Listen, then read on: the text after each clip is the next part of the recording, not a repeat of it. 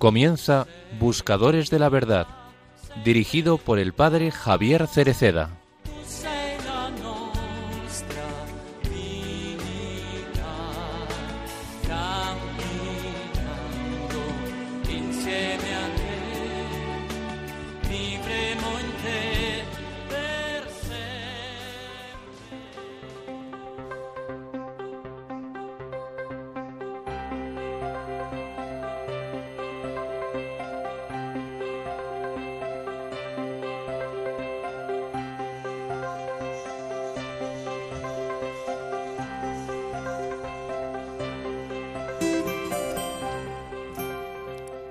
Un escrito en la puerta de un pequeño cementerio en el norte. Tú, que pasas, piensa en tus pasos, y de tus pasos piensa en el último paso. Tú que pasas. La vida es un camino. Todos nosotros estamos en camino. Todos nosotros, si queremos hacer algo en la vida, estamos en camino. Que no es paseo, ni laberinto, no, es camino.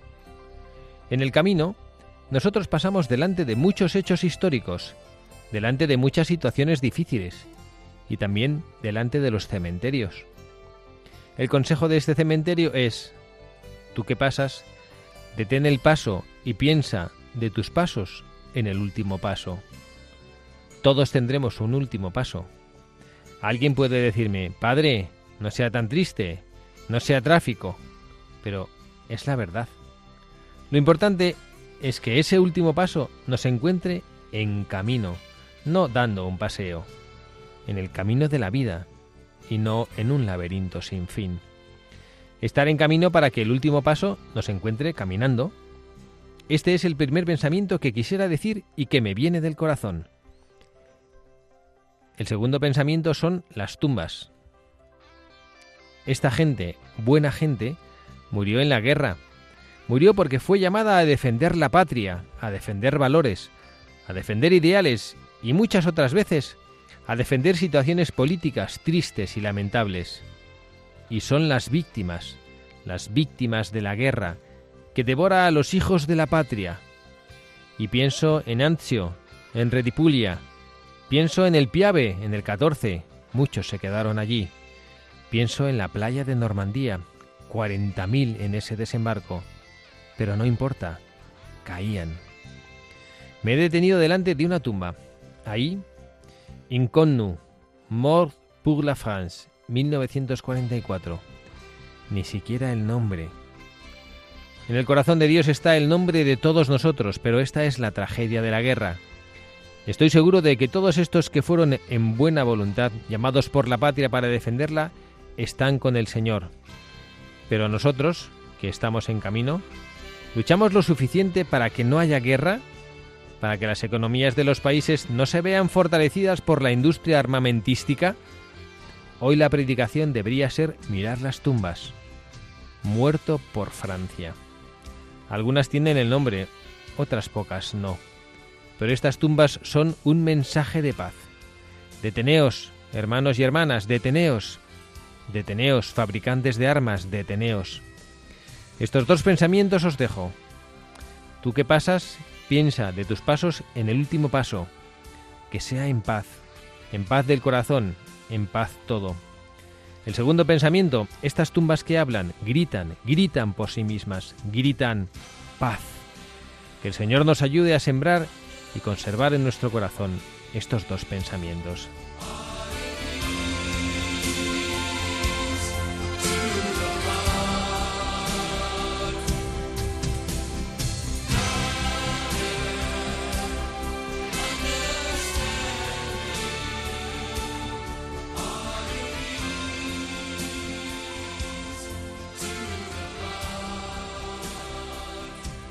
Muy buenas tardes, queridos amigos, buscadores de la verdad. En este sábado 5 de noviembre ya parece que finalmente nos llega el frío, el tiempo ya otoñal cerca del invierno y estamos aquí como cada sábado, cada 15 días, cada dos sábados, para acompañar a nuestros buscadores de la verdad, oyentes de Radio María, partes de esta familia en la que todos nosotros nos sentimos bajo la protección de la Santísima Virgen María. Les habla el Padre Javier Cereceda, conmigo está una vez más Carla Guzmán. Carla, muy buenas tardes. Muy buenas tardes, Padre, muy buenas tardes a todos nuestros queridos oyentes. Gracias, Carla, por estar aquí con nosotros un sábado más. Nada, millones de gracias por invitarme. Ya sabéis que para mí es una gozada el poder estar aquí con vosotros. Bueno, invitarte no te invitamos, tú es que eres parte del equipo de este programa, no es que eres invitada, eres la responsable de que esto funcione también.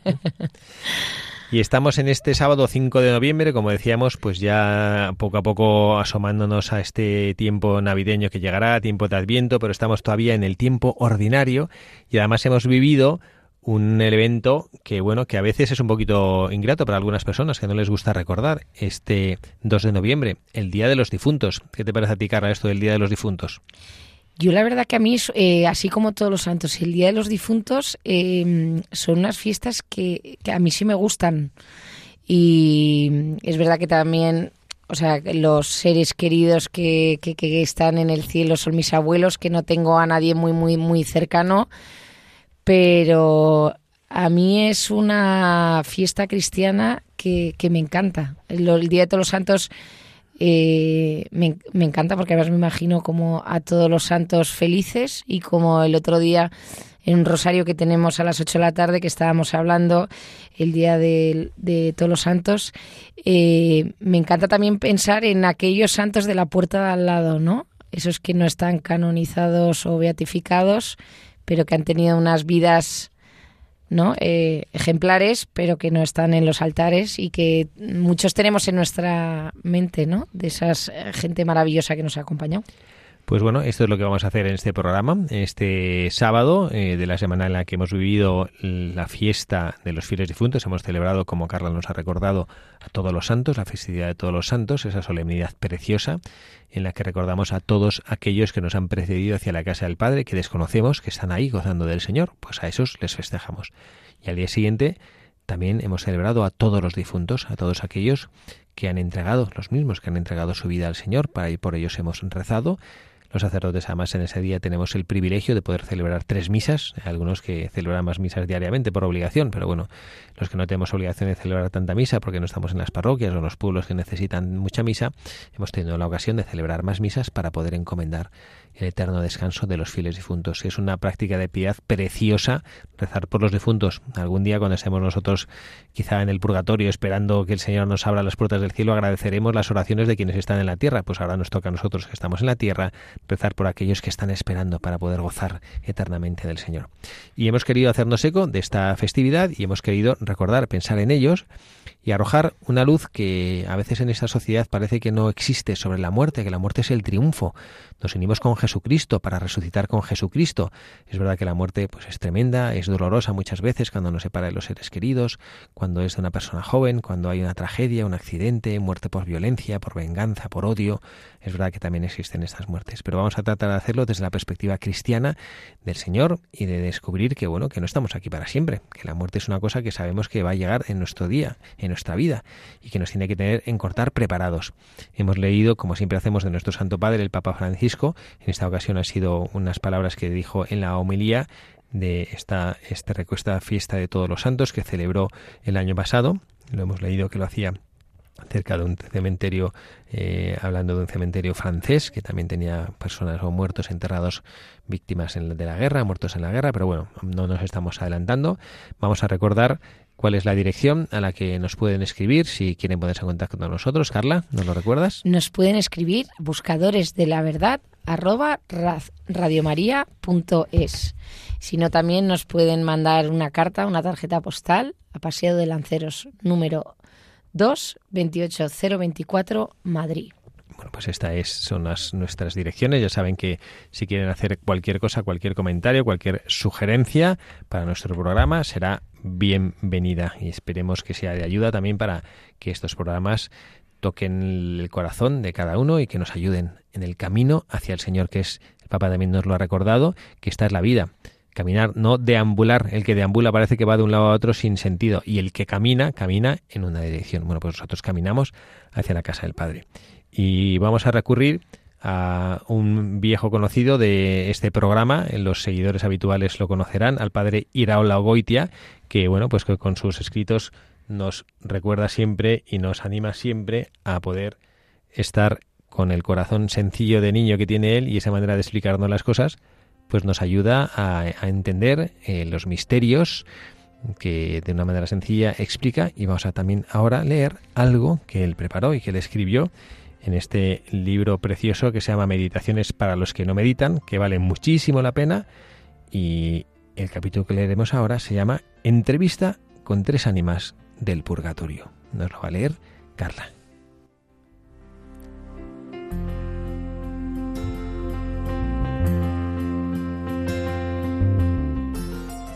El ánima pequeña. Desgraciadamente, estoy aquí para rato. Me ha salido todo al revés, después de tenerlo tan bien calculado. No, no fui un gran pecador. No fui grande en nada. He sido un espíritu pobre, incapaz para el amor, para la generosidad, para la entrega. No he tenido ideales. He calculado siempre evitarme molestias en la vida y para después de la muerte. Mi mismo catolicismo era casi un cálculo bien estudiado para no ir al infierno después de la muerte. Por eso ahora tengo que sufrir purgatorio por una grandísima temporada. Es el castigo que merecemos los espíritus mezquinos. Por eso, por birrias. Yo en realidad era católico por temor al infierno y tenía muy bien calculado el ser católico con la misma molestia evitando, eso sí, los pecados mortales, pero sin hacer nunca gran cosa por Dios y por los demás hombres. No reñí con nadie, pero tampoco saqué a nadie de ningún apuro. Daba limosna, lo justo para no condenarme, pero ahorraba dinero para encargar sufragios por mi alma. No me han servido, porque Dios, con razón, los ha aplicado a otras almas que fueron menos mezquinas que yo.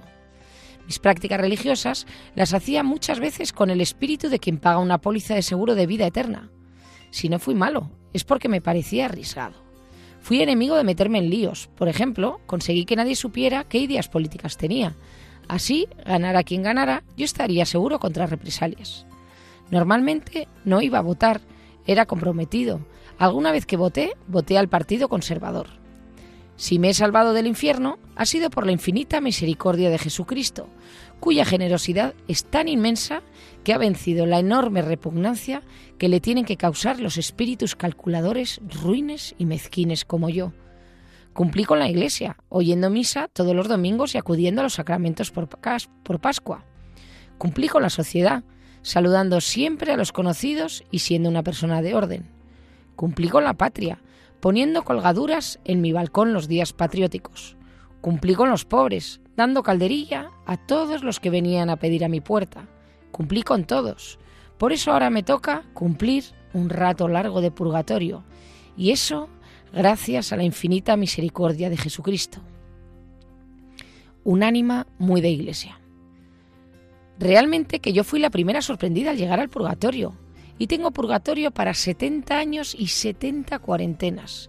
Con lo católica que me he tenido yo siempre, yo que me creía tan celosa de la gloria de Dios, que delaté siempre los pecados de los demás, donde los sabía y donde no los sabía. Yo que hablé siempre tan fuerte y tan claro contra la irreligiosidad de los hombres, contra la libertad de costumbres y las modas de las mujeres. Yo que no dejé ni un día de hablar con Dios en la iglesia ni una sola tarde de comentar con las amigas los pecados y las faltas de todos los demás. Yo todavía aquí, mientras han subido ya al cielo tantos y tantos cuyos defectos y pecados conocía y comentaba yo muy bien.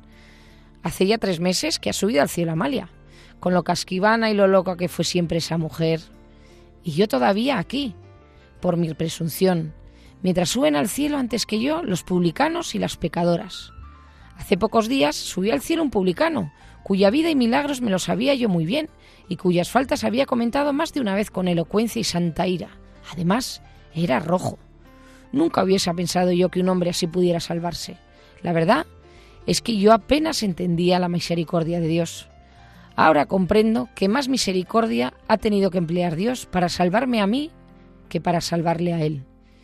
Yo que iba mucho a la iglesia, pero salía de ella conociendo muy poco a Dios y estimándome mucho a mí misma. Yo que creía que Dios tendría las mismas fobias y las mismas aversiones que yo tenía para con los de enfrente. Yo que creí que yo era una de aquellas a quienes Dios invitaría a juzgar a las doce tribus de Israel y ya había comenzado en vida a entrenarme intensamente para ser una experta el día del juicio. juzgaba y condenaba, y no comprendía que solo Dios tiene derecho a juzgar y sobre todo a condenar. No comprendí la misericordia de Jesucristo. Ahora que me ha salvado a mí, he comprendido que verdaderamente la misericordia de Dios es infinita. Yo me creía muy católica, ahora sé en qué consiste el catolicismo. Algo que consta principalmente de humildad, sacrificio, amor y mucha confianza en Jesucristo. Un ánima cualquiera.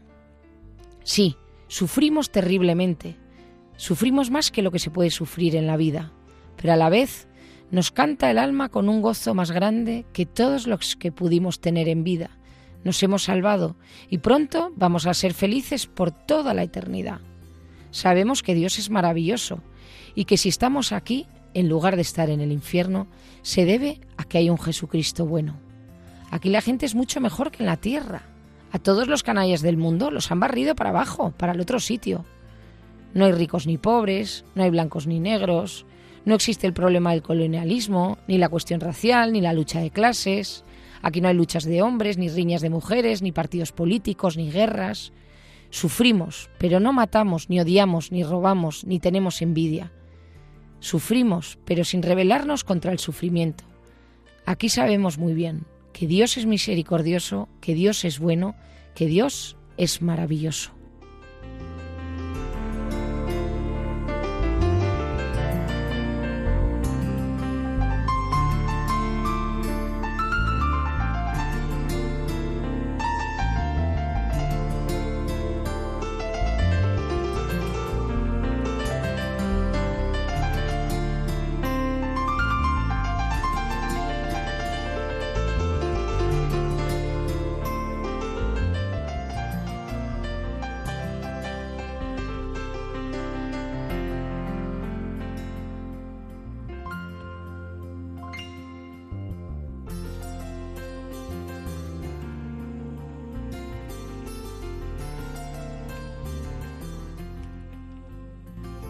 Siempre, el padre Iraola Goitia nos ilumina y nos presenta como una, unas reflexiones que nos ayudan desde la sencillez, desde ese tono coloquial, cercano, que todos nosotros podemos entender.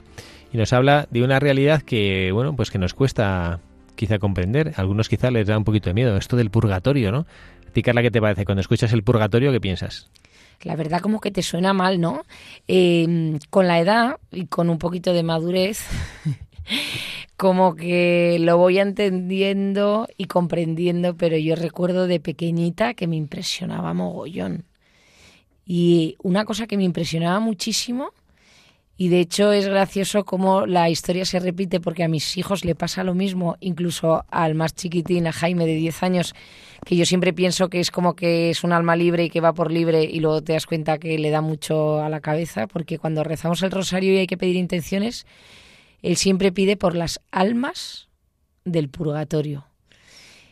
Y es verdad, a mí me da de pensar eh, la suerte que tenemos nosotros los cristianos de rezar por nuestros familiares, pero ¿y esa gente, esas familias que no creen? ¿O quién rezará por ellos? ¿no? Y es una cosa como que a mí, siempre, por eso siempre digo, eh, a veces cuando no ofreces una, ganas una indulgencia o algo, siempre digo, pues como por el alma más perdida y olvidada, por aquellos que no rezan por ellos, ¿no? A mí se me impresiona en mi comunidad cuando rezamos las, o las vísperas o, las laudes en comunidad que hay el momento de las preces en las cuales es precioso, es una oración, un momento precioso de oración en la cual expresas en voz alta algo por lo que pides a la comunidad que ore, es una oración muy poderosa y hay un padre de mi comunidad que reza, yo pido por los que nadie reza. Y me parece una oración muy poderosa, pensando, ¿habrá gente por la que nadie rece? Pues sí, hay gente por la que nadie pide. Bueno, pues nosotros tenemos, yo les invito a nuestros oyentes a que recen por aquellos por los que nadie reza, que están olvidados en el corazón de sus quienes fueron sus seres queridos o personas que han estado solas en el mundo y que no y que efectivamente no es que se le hayan olvidado, es que no tiene nadie que pida por ellos, ¿no? Bueno, pues yo creo que sí que hay que rezar por todas estas personas. Y el purgatorio es una realidad, esto no es una cosa opinable, esto es un, tenemos que creer por, en nuestra fe que existe, existe el cielo, existe el infierno, esto es lo que se llaman los novisos, ¿no? los novísimos, la muerte, el juicio, el cielo y el infierno. Esto existe. Y no es cuestión, no, hombre, no, con frecuencia se oye esto, ¿no? Y no es que queremos hablar ahora del infierno, pero bueno, esto es una realidad que hay gente que dice, ¿no? Seguro que tú lo has escuchado muchas veces. No, no, si Dios es bueno, ¿cómo va a existir el infierno? A ver, yo como soy como muy positiva y mm, no sé, a ver, no por no, no pecar de, como se dice, pelagianismo, pero es verdad que yo soy súper positiva y siempre pienso que Dios, la misericordia de Dios es infinita. Entonces yo pienso, no lo sé, porque no soy teóloga, pero yo siempre creo que la gente que va al infierno es aquella que voluntariamente reniega de Dios. O sea, yo creo que cuando nos muramos, ahí estará la mano de Dios y que o sea, que si no mueres en gracia de Dios, pues anda un ratito al purgatorio, pero al infierno, no sé. O sea, yo creo que va el que realmente, voluntariamente, libremente, pues rechaza a Dios. Bueno, nosotros, esto realmente, este es, la este es el típico tema que los niños en los colegios siempre preguntan, cuando das clases de religión te preguntan. Y, y si un niño, un indio que ha vivido en África y nunca ha conocido a Dios, entonces ¿cómo se va al infierno si no conoce a Jesucristo? Dice, bueno, mire, que primero lo que tenemos que saber es que quien decide sobre la vida y, la, y el destino eterno no somos nosotros, es el Señor, Dios desde su misericordia y Él sabrá, entonces pues nosotros no sabemos, efectivamente Dios es eternamente misericordioso y también es eternamente justo, ¿no? Bueno, pues nosotros no sabemos y lo que sí sabemos y lo que tenemos que tener como una, un, asidero fuerte es lo que dice nuestra fe, lo que dice el catecismo de la Iglesia Católica. El infierno existe. ¿Que haya, ¿Quién va, quién no va? Pues eso no nos toca saberlo a nosotros, ¿no? Ya lo sabremos algún día, ¿no? Esperemos que no nos toque ir. Eso me acuerdo que tenía un, instructor que fue en mi segundo año de noviciado, el instructor de novicios era un norteamericano que era muy pintoresco y un día nos dijo que la homilía más corta que había oído en su vida era cuando él vivía en un pueblo en Estados Unidos, el estado estadounidense, y vivía en un pueblo que en verano hacía un calor tremendo, ¿no?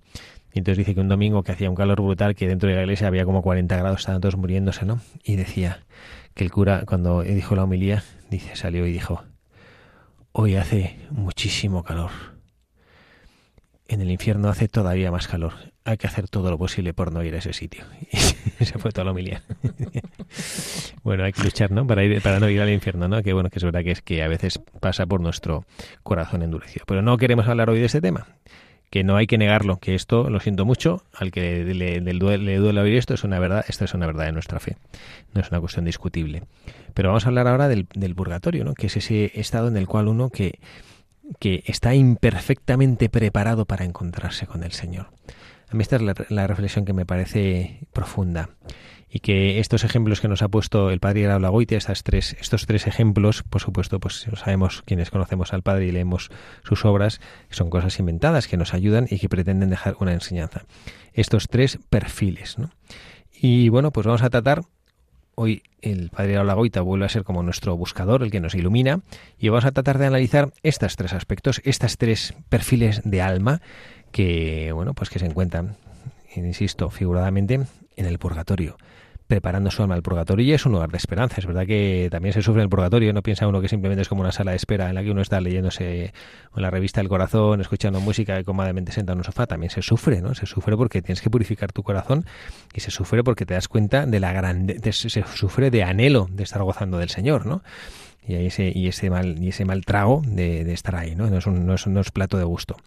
Y nos presenta estos tres imágenes, estas tres figuras, ¿no? Y la primera de ellas es el ánima pequeña. ¿No? A mí me encanta esta, esta imagen, ¿no? El ánima pequeña. Y utiliza algunos adjetivos como muy pintorescos, ¿no? Utiliza el adjetivo alma mediocre, ¿no? Alma mediocre. Esta, esto es un, es un adjetivo, yo recuerdo hace años que teníamos un, un formador cuando trabajaba en los clubes juveniles y que a los chicos les decía eso, ¿no? Y realmente yo decía, caray, que como que coloquialmente no suena como un insulto muy fuerte, pero es muy potente, ¿no? Que digan, tú es que eres un mediocre, ¿no? A mí me parece lo eh, peor. Es un insulto tremendo, ¿no? Pero bueno que... De hecho, una pregunta, perdón por interrumpir, pero en el Evangelio eh, Jesucristo...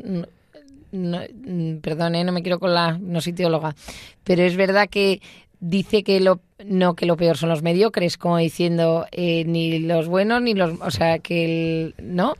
A los tibios, se dice a los medios a los tibios. Bueno, pero mediocre y tibio es lo mismo, ¿no? Sí, sí, bueno, que sí, que es que sí, o sea, que es una cosa que no es plato de gusto ni no es, eh, ni es ni de lejos es una cosa deseable, es algo que el Señor rechaza, ¿no?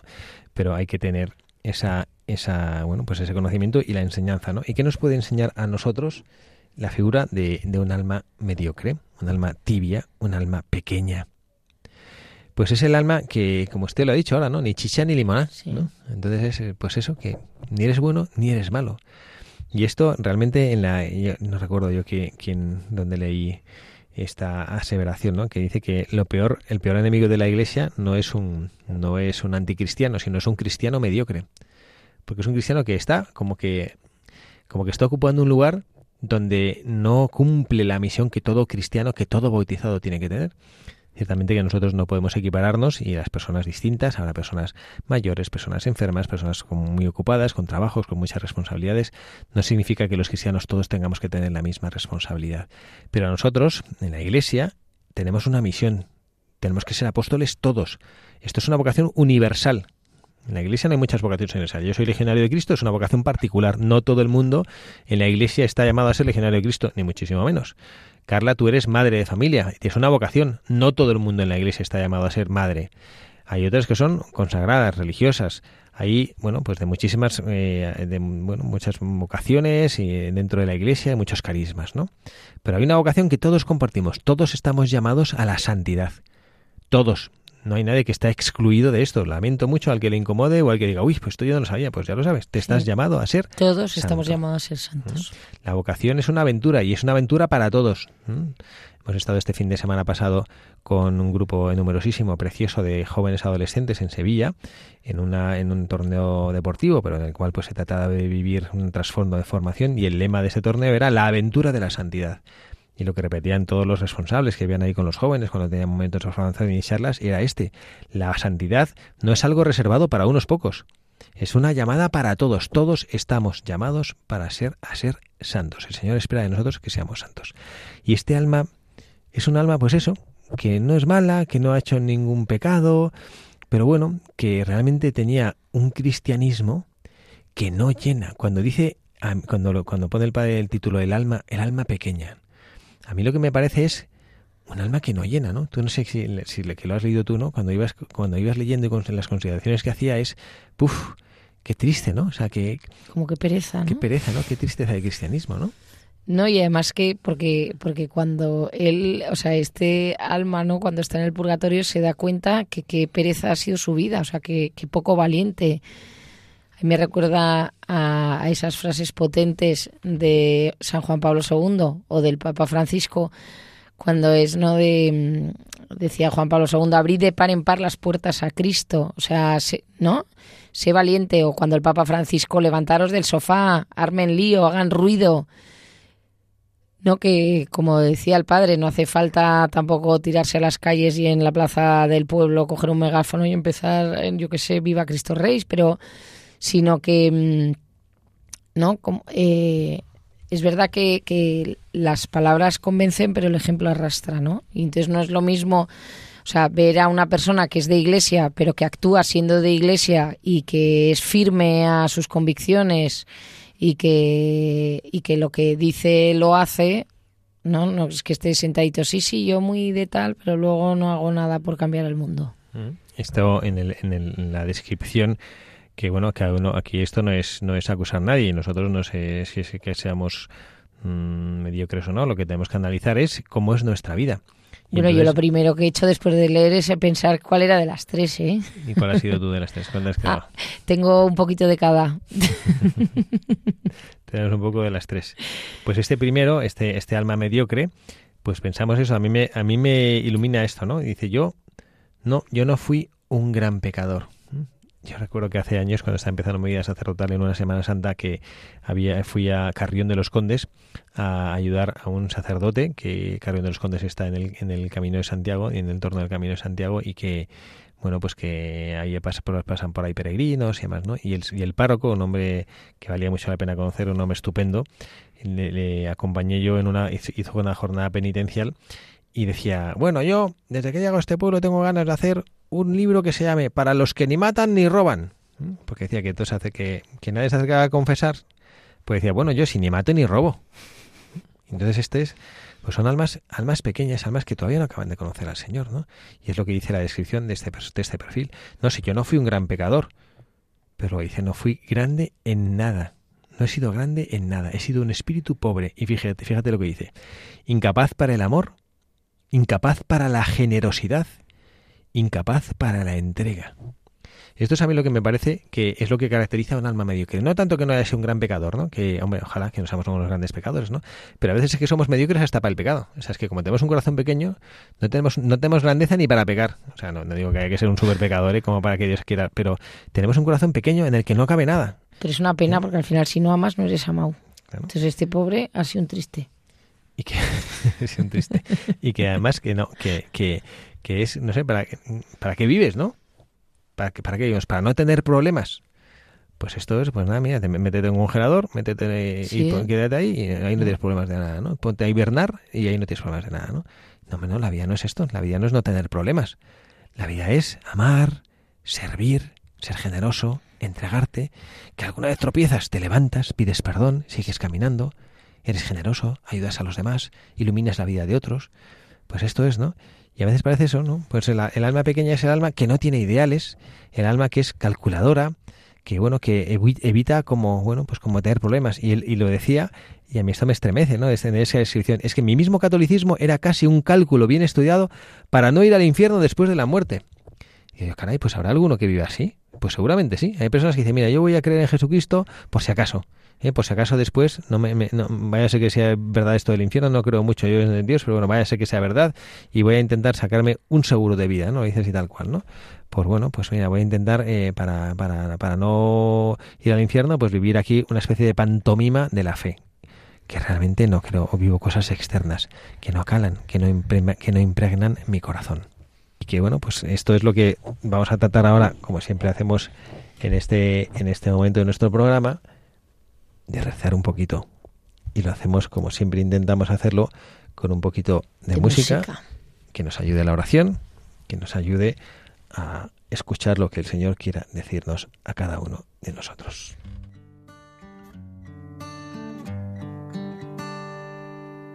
Porque tengo miedo de mí mismo. Porque no disfruto hoy de cada minuto porque querría ser de un modo distinto, porque vivo siempre lo que haré. Tanta cosa para motivarme, basta ya de maltratarme. Dime padre, ¿por qué no me quiero?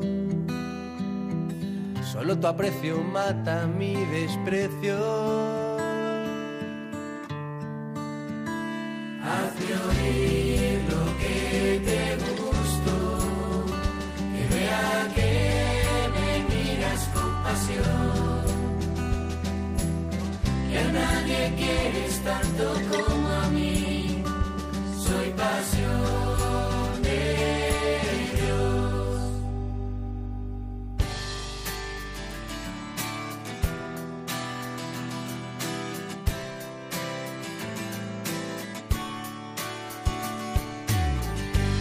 dicen que huya de mi debilidad. Tú me dices que permanezca en ella. Me valoran por éxitos y perfección.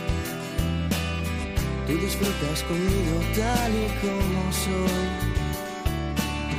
Débil, enfermo y en pecado. Puro, impotente y quebradizo Solo así descubro cómo me ama. Solo así descubro cómo me quiere.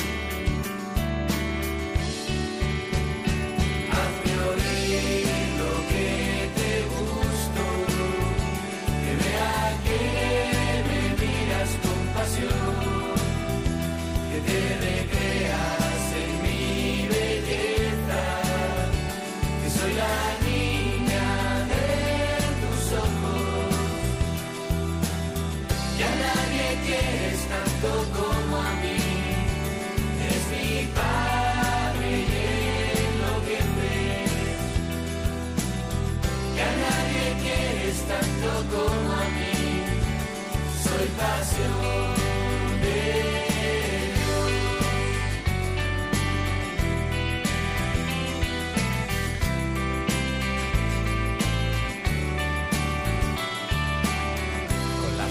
del mar y la solidez de la roca, con el ímpetu de la tormenta, la fuerza del vendaval, esa misma contundencia, tú me dices, tú eres mío, tú eres mío.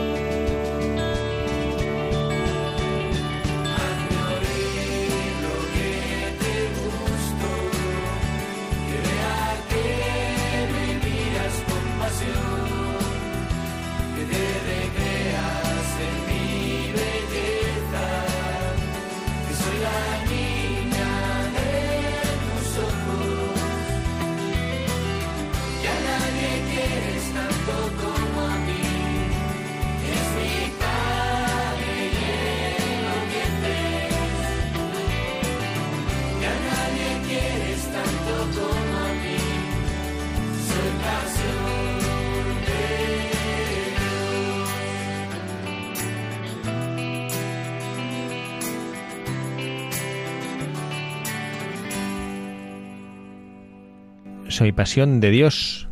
Eso es lo que Dios quiere de nosotros, eso es lo que Dios nos propone, lo que Dios quiere para nosotros, el amor que nos tiene. Aquí estamos Carla Guzmán y quien les habla el padre Javier Cereceda en esta tarde de radio, Buscadores de la Verdad, en este sábado 5 de noviembre, por cierto, día posterior a San Carlos Borromeo, el santo de nuestra colaboradora principal. Carla, felicidades atrasadas. Muchas gracias. Muchas felicidades a todos los Carlos, a todas las Carlas, Carolinas y Carlotas. Y pedimos ahora que Carla nos comparta alguna de las novedades que estamos viviendo en nuestra casa, en esta Radio María. Bueno, tenemos un montón de novedades que aunque yo resumo las principales, contaros que no dejéis de meteros en la web de Radio María, donde está la nueva programación, además con un vídeo súper chulo y atractivo para que lo veáis. También en la app del móvil, ahí podéis acceder a todas las noticias de Radio María, deciros que os podéis descargar eh, y escuchar todos los programas que ya hayan sido emitidos. Tenemos mogollón de podcasts, ahora no, que está muy de moda el podcast, pues Radio María que sepáis que era que ha sido siempre pionera que para esos momentos de coche, de tráfico o incluso en casa tranquilamente una tarde para descargarte cualquier programa y poder seguir escuchando y formándote. Si se han perdido alguno de buscadores, lo pueden oír ahí, ¿no? El- el- Por supuesto. muy bien. Y mm, de noticias. El próximo jueves 24 de noviembre tenemos en Radio María un espacio de oración para los más pequeños de la casa. Vamos a rezar el Santo Rosario, que será a las 6 de la tarde, hora peninsular, y a las 5, hora canaria. Si queréis formar parte del equipo de niños que rezan en Radio María, vuestros padres tienen que enviar un correo a lahorafeliz arro- arroba radiomaria.es y nosotros nos pondremos en contacto con vosotros para contaros cómo podéis participar. Muy bien. Pues así invitamos este rezo de esta oración preciosa. Hemos acabado hace unos días el mes de octubre, que es el mes del Santo Rosario, pero no significa que tenemos que dejar de rezar el Rosario. Yo invito a hacerlo y a dejarse sorprender por cómo la Santísima Virgen María, a través del rezo del Rosario continuado, va cambiando la vida. No es teoría, es algo que yo he constatado en mi propia vida y en la vida de otras personas. Confiemos en la Virgen María, recemos esta oración que transforma y que cambia nuestros corazones para que sea como Jesucristo quiere que seamos. Y recordamos lo que estamos hablando en este día, recordando esa, esa fiesta de los fieles difuntos que hemos celebrado el pasado día 2 de noviembre y hemos estado contemplando esta realidad de, del purgatorio, de las almas del purgatorio, de estas almas que están ahí como purgando un poquito sus vidas y hemos visto y contemplado este perfil de esta alma mediocre, este alma chiquitita, Sí que nos ha dado incluso pena, ¿no? Da un poquito de pena, sí da un poco de pena y da un poco de miedo, porque digo, uy, pues a ver si soy yo así un poquito, ¿no? Que a veces eh, los que externamente parece que estamos haciendo las cosas muy bien, a lo mejor a veces somos un poco así, un poco fariseos, ¿no? De vivir externamente cosas que en el fondo no dejamos que calen en nuestro corazón. Sí. Y el Señor lo que quiere es eso, quiere estar en nuestro corazón, no quiere Bueno, estar... más fariseo en la segunda alma, ¿no? La siguiente que vamos a hablar. Vamos a hablar ahora de la segunda alma, como nos dice Carla, del alma, entre comillas, de iglesia. ¿Mm? El alma, como la llamaríamos esta coloquialmente, el alma como capillita o el alma... Capillita. ¿eh? A mí esta es la que me da más repelús. Sí. Sí. Ahí, ahí me hace gracia porque, bueno, ya saben nuestros oyentes habituales que eh, al padre Arlagoida le tenemos casi como padrino de nuestro programa y leemos muchas veces sus historias y es que es súper elocuente. Ya solo la primera frase ya te hace entender el perfil, ¿no? Dice, realmente yo fui la primera sorprendida al llegar al purgatorio. sí, me encanta. ¿no? Si yo tenía, no tenía que estar aquí. ¿no? ¿Qué hago aquí? ¿Qué hago yo aquí? Como el chiste ese, ¿no? De la de el, el cura que llega al purgatorio, está en el purgatorio y a la vez que él llega un conductor de autobús que era malísimo conductor.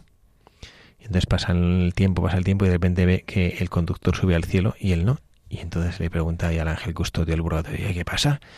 Que ese conductor salió al cielo y yo no. Y le decía, mira, es que tú cuando predicaba la homilías la gente se dormía.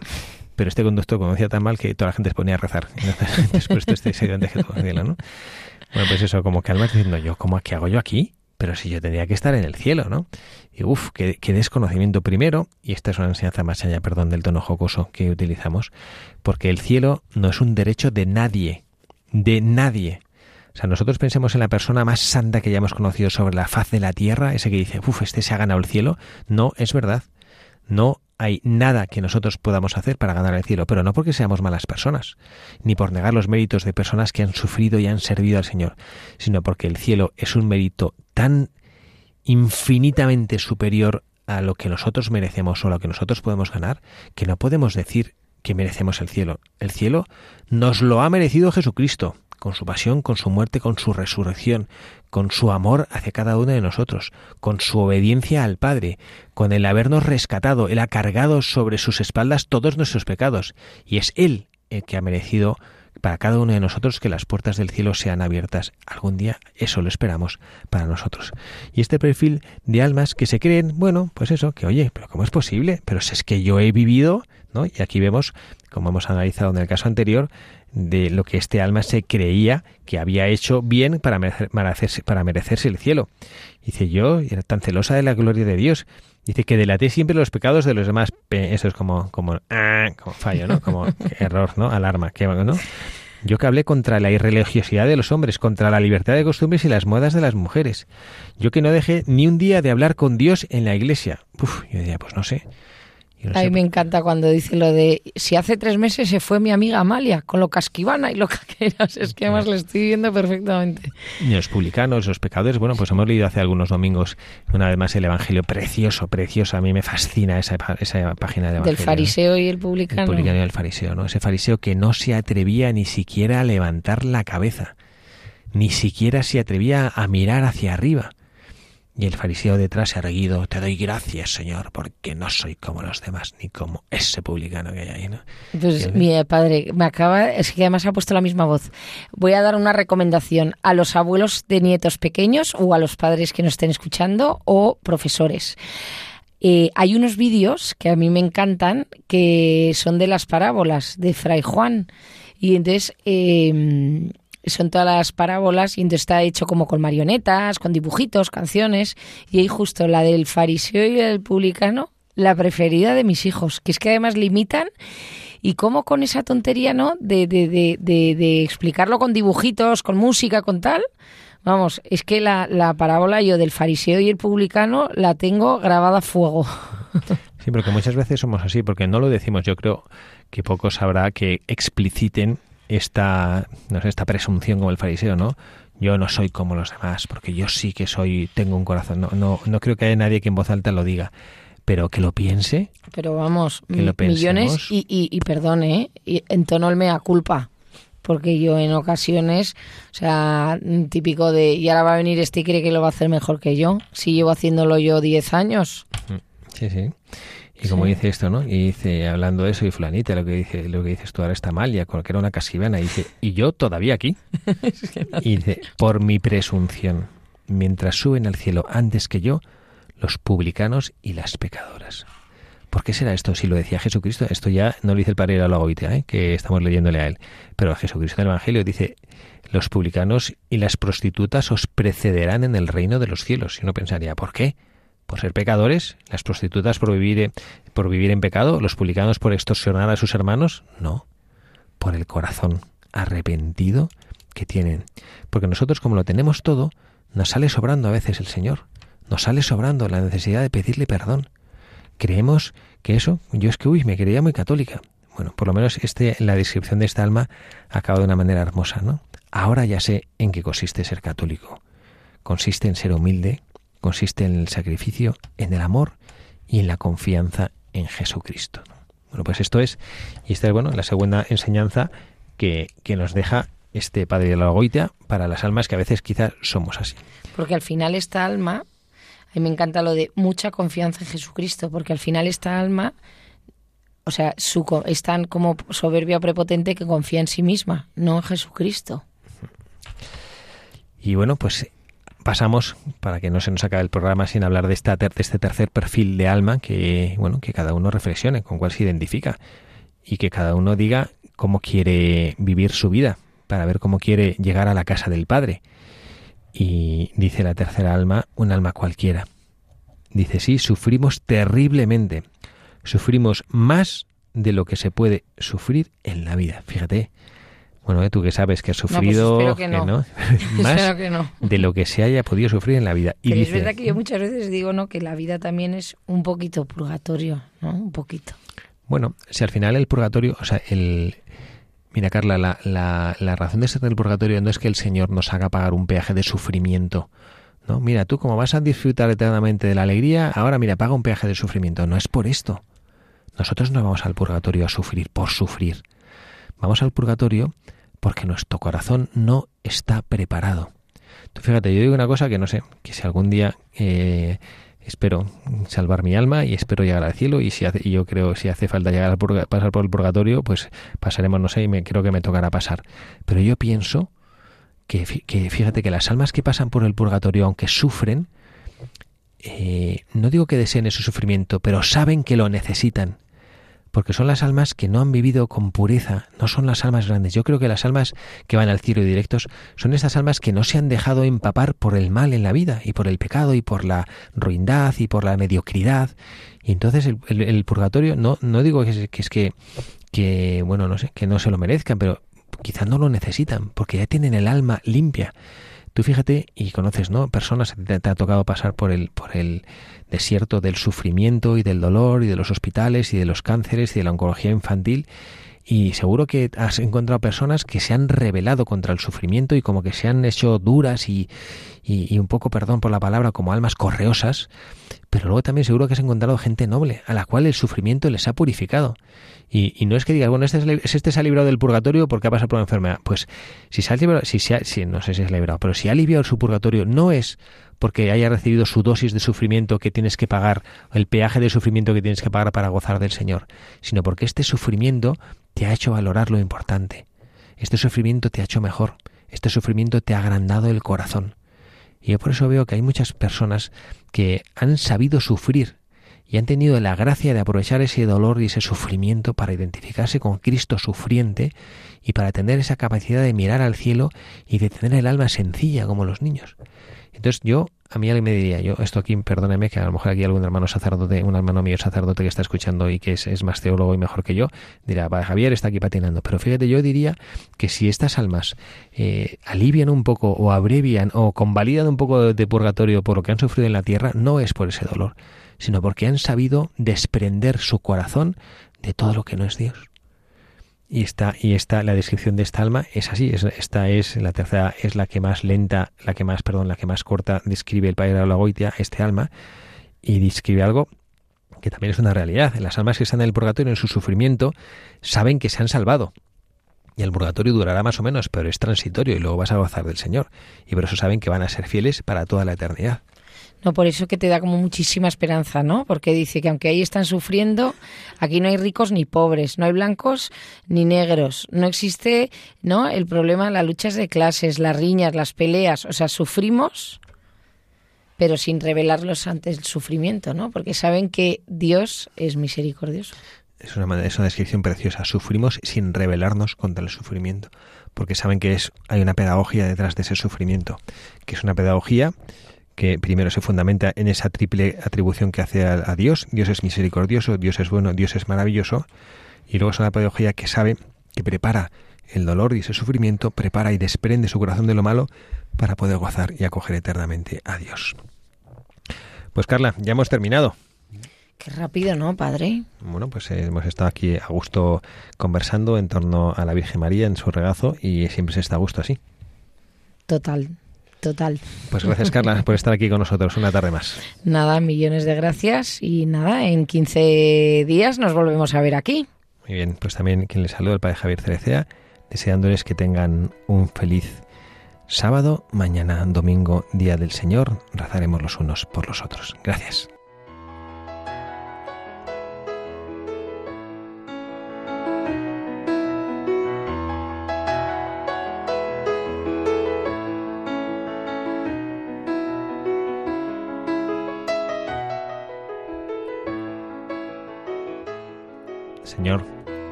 Hoy hemos recordado en nuestro programa a estas almas que han partido hacia ti, almas que todavía no han purificado suficientemente su corazón para gozar de tu visión, este premio eterno, esa visión beatífica que las almas bienaventuradas tienen y que les llena de profunda alegría. Nosotros despedimos a las personas con dolor, quienes han partido hacia tu casa para gozar de ti, y a veces olvidamos por el dolor lógico que inunda nuestra alma, que quienes han vivido y han triunfado contigo reciben ese premio merecido, como decía San Pablo, espero esa corona de gloria que no se va a marchitar. Te pedimos, Señor, dos cosas. Primero, que nos ayudes a consolar nuestro corazón cuando hemos perdido seres queridos que han vivido bien, que han muerto en tu gracia, que han muerto recibiendo los sacramentos, que nos des la esperanza de saber que tú sabrás hacerles encontrar el camino hacia ti. Y en segundo lugar te pedimos, Señor, que nos concedas vivir de tal manera no que merezcamos el cielo, que jamás lo vamos a merecer, sino que vivamos cumpliendo tu voluntad, glorificándote con lo poco que somos y con el poco amor que te tenemos, pero tú quieres que te tributemos. Gracias, Señor, por dignificar nuestra existencia con tu amor, y te pedimos que vivamos de tal manera que nuestra vida sea glorificarte. Gracias, Señor.